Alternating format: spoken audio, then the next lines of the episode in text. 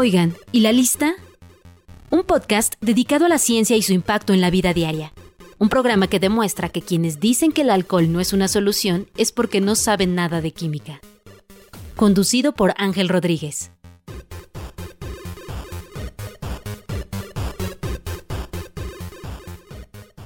Bienvenidos sean todas y todos a este su podcast. Oigan, ¿y la lista? Un programa elegante y de buen gusto que busca acercarnos un poquito más al espeluznante mundo de la ciencia. Este es el programa libre de gluten y que no contamina su caja de Petri. Soy Ángel Rodríguez, quizá me recuerden por programas como Contaminación del Río Sonora y por el blog Rodríguez Desk. El día de hoy platicaremos sobre un par de temas que llevan más de un año en boca de todos, pero la gran mayoría de nosotros solamente tenemos una noción de cómo se maneja. Y no, no estamos hablando del por qué no ganamos más medallas en las Olimpiadas. Nos referimos al semáforo epidemiológico y las principales formas de transmisión de la COVID-19. Del primero, ¿qué es? ¿Cómo se evalúa? ¿Realmente funciona? Y del segundo, ¿por qué la variante Delta es tan contagiosa? ¿Cómo podemos evitar contagiarnos? Y si mi ex todavía me ama, olvídenlo. Lo último, todos podemos imaginar la respuesta. Ahora bien, ¿qué les parece si empezamos con el semáforo epidemiológico. Ha ayudado a mediar o evitar la propagación de la COVID-19 y para ello tenemos una lista sobre los indicadores que se usan en su estimación. El semáforo epidemiológico es un sistema de evaluación regionalizada de la pandemia que deriva en un esquema gradual de apertura o cierre de las actividades laborales, sociales y educativas. Para ello se usan indicadores de ocupación hospitalaria de la red IRAC, de infecciones respiratorias agudas, es decir, el porcentaje de camas ocupadas. Positividad de la SARS-CoV-2, que es igual a la cantidad de casos positivos de las tres semanas previas a la aplicación del semáforo.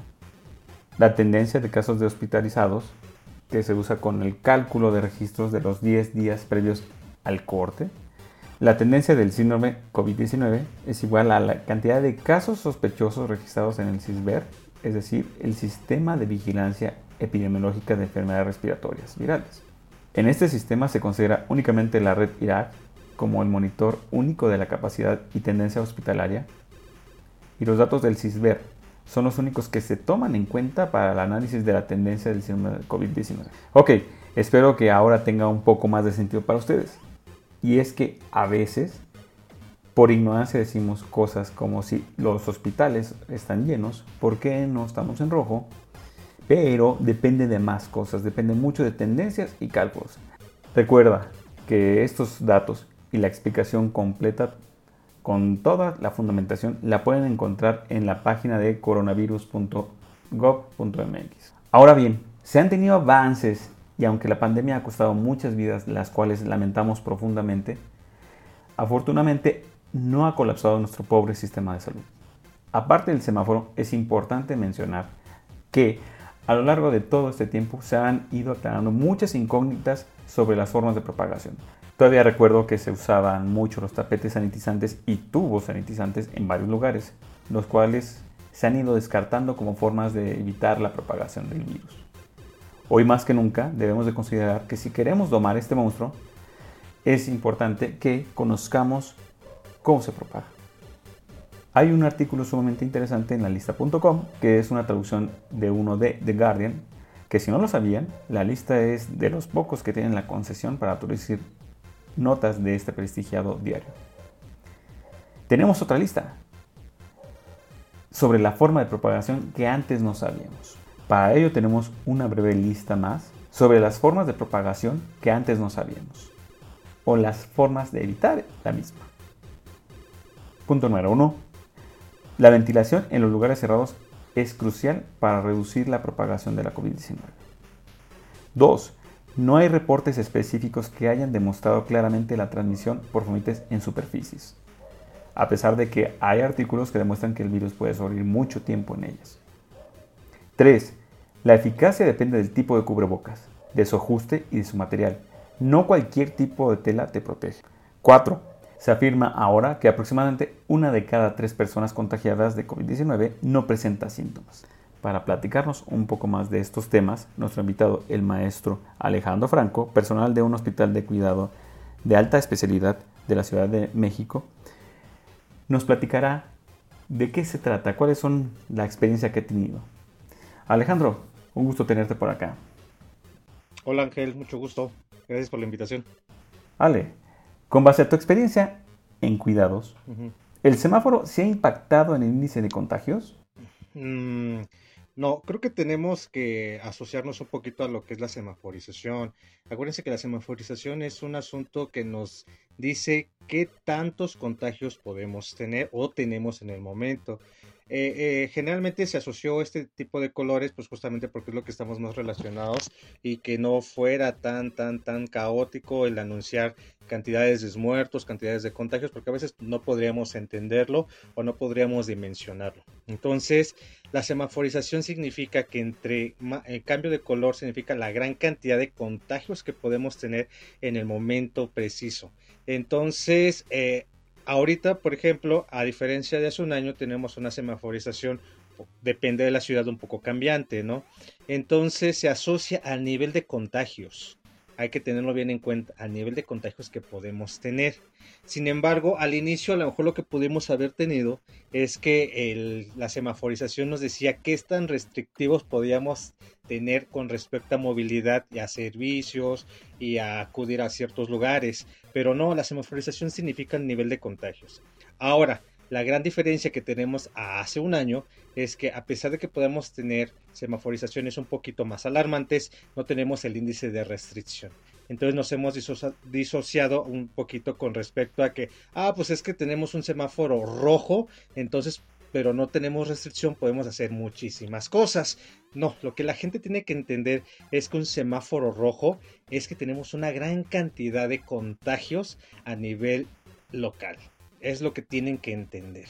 Y entonces, ¿qué significaría? Que la gente entendiera entonces que tenemos un nivel de contagios altos. La propia gente tendría que estar educada para ser restrictiva, solamente hacer las cosas básicas que tendría que hacer y quedarse en casa o hacer las cuestiones desde casa si es que se pudieran manejar y no ir a aglomeraciones. Es lo que se tendría que entender.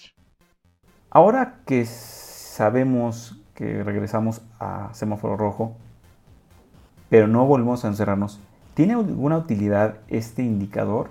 Naranja con tintes rojos, sí, claro, con tintes rojos. Y, es como lo que tendríamos que entender como todos, eh, pero un buen mexicano no lo entiende así, es que cuando uno va manejando y se le atraviesa el semáforo eh, amarillo, ¿qué tendría que hacer ese, ese mexicano? Frenar, justamente, pero no al contrario, lo que hacemos es aumentar la velocidad para que no nos atrape lo que es ese, ese tipo de color. Ahora, si yo te estoy dando a conocer que estamos en un semáforo amarillo, significa que están aumentando los casos. Tendríamos que tener las precauciones que ya nos enseñaron. Ahora, si es un nivel rojo, ¿qué significaría? Pues no salgas de tu casa, ¿no? Exacto.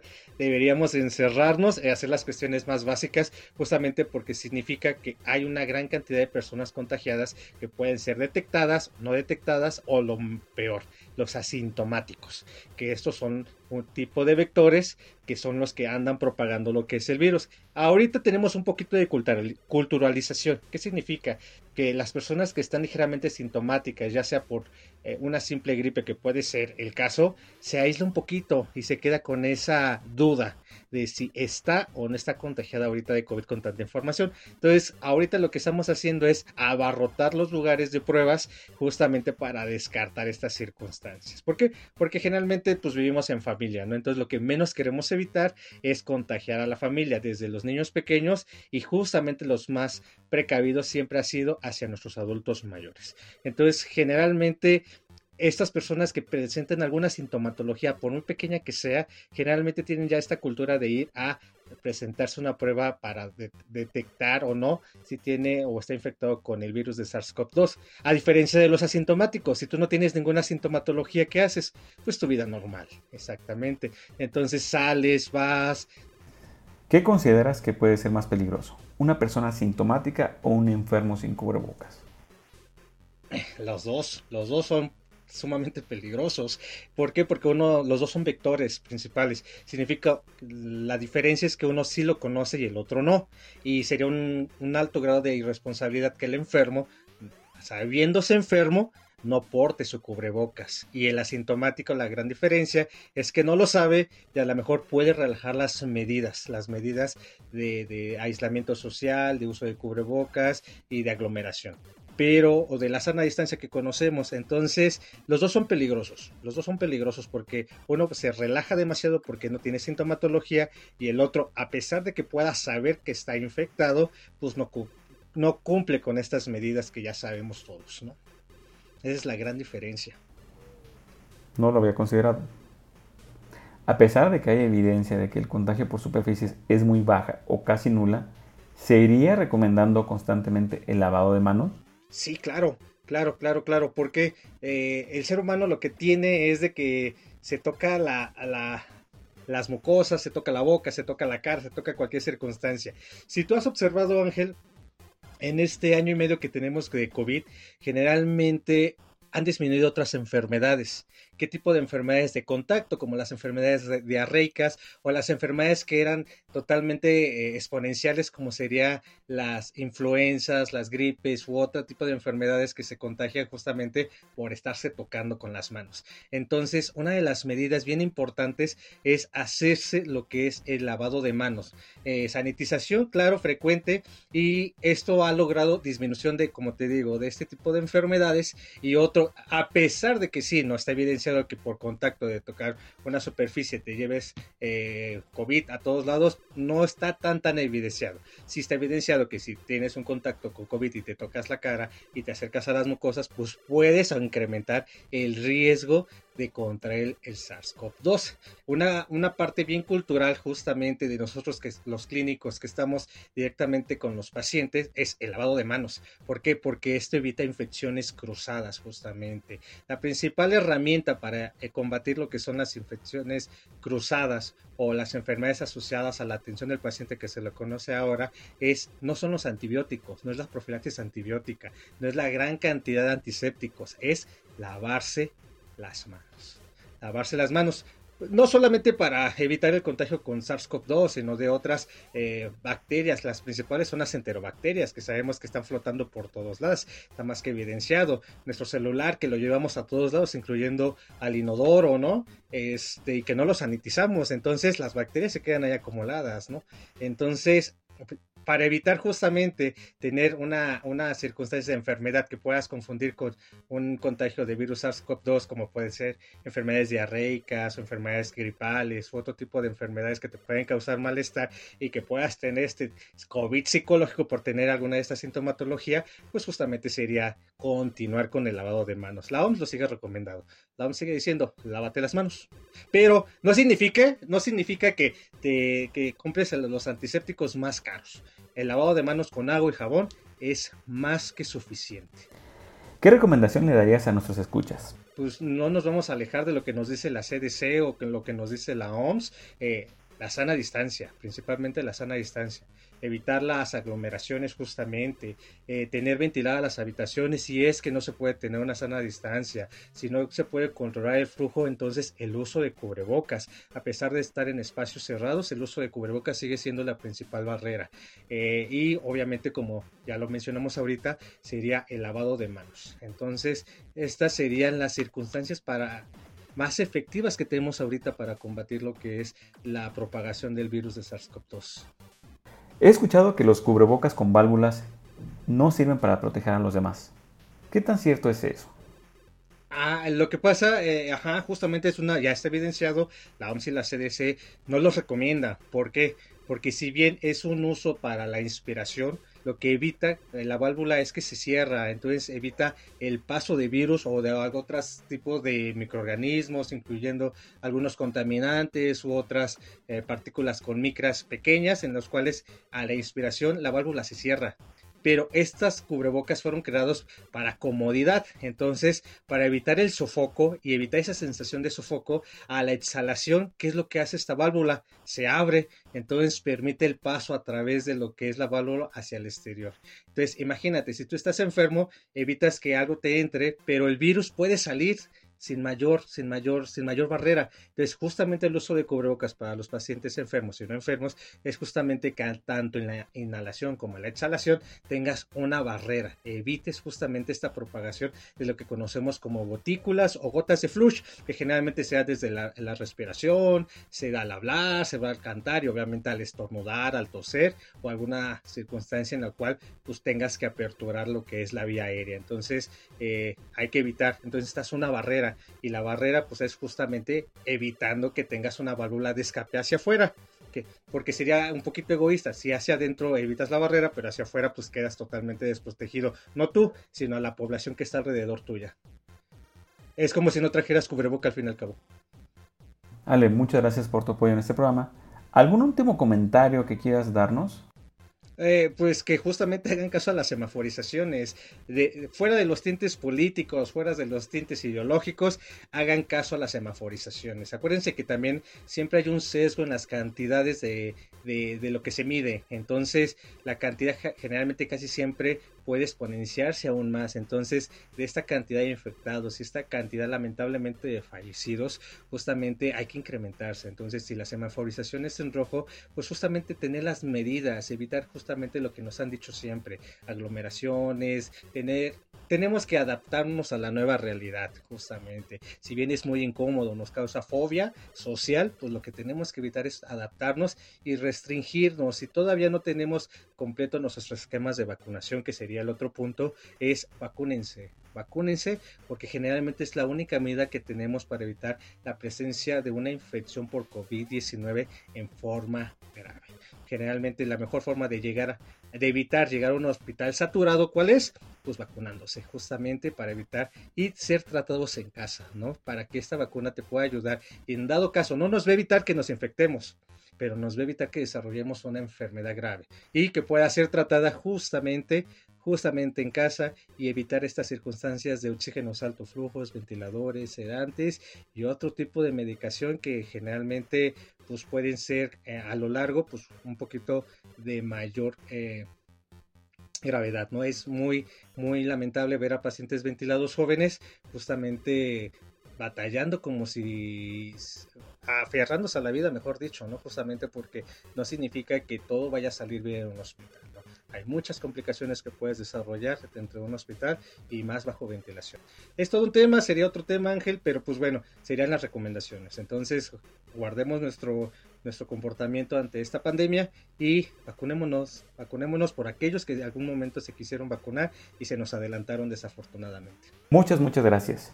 Espero que esto ayude un poco a nuestras escuchas. Y en el dato curioso de, del día, les tengo otra lista más.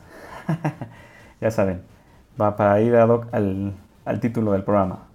Bueno, ¿sabían que la última pandemia de esta magnitud fue hace más de 100 años? Y que es la segunda vez que se cancelan los Juegos Olímpicos en la historia. Y que también hay más hombres infectados que mujeres de COVID-19. Lo cual es muy curioso que se repite entre los infectados de todas las edades que el virus es más letal para los hombres que para las damas. Y nuestra recomendación del día de hoy es la película de Contagio o Contagion. Es un drama del 2011 en el que se muestra todo el proceso de propagación de una enfermedad que por unos momentos me recordó mucho a lo que vivíamos en estas fechas. Uh, salen Drew Barrymore y Matt Damon. Es muy buena y les puedo asegurar que sentirán que la realidad superó a la ficción en algunos puntos. Excelentísimo. Muchas gracias a todos y todas por acompañarnos en esta ocasión. Espero que la información compartida sea de su utilidad y si tienen algún comentario o duda, con confianza pueden mandarme un correo a maestrodevarios.gmail. Soy Ángel Rodríguez y les deseo buena suerte a ustedes y a sus familias. Larga vida y prosperidad.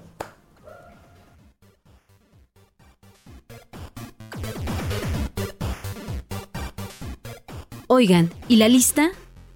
Un podcast dedicado a la ciencia y su impacto en la vida diaria. Conducido por Ángel Rodríguez.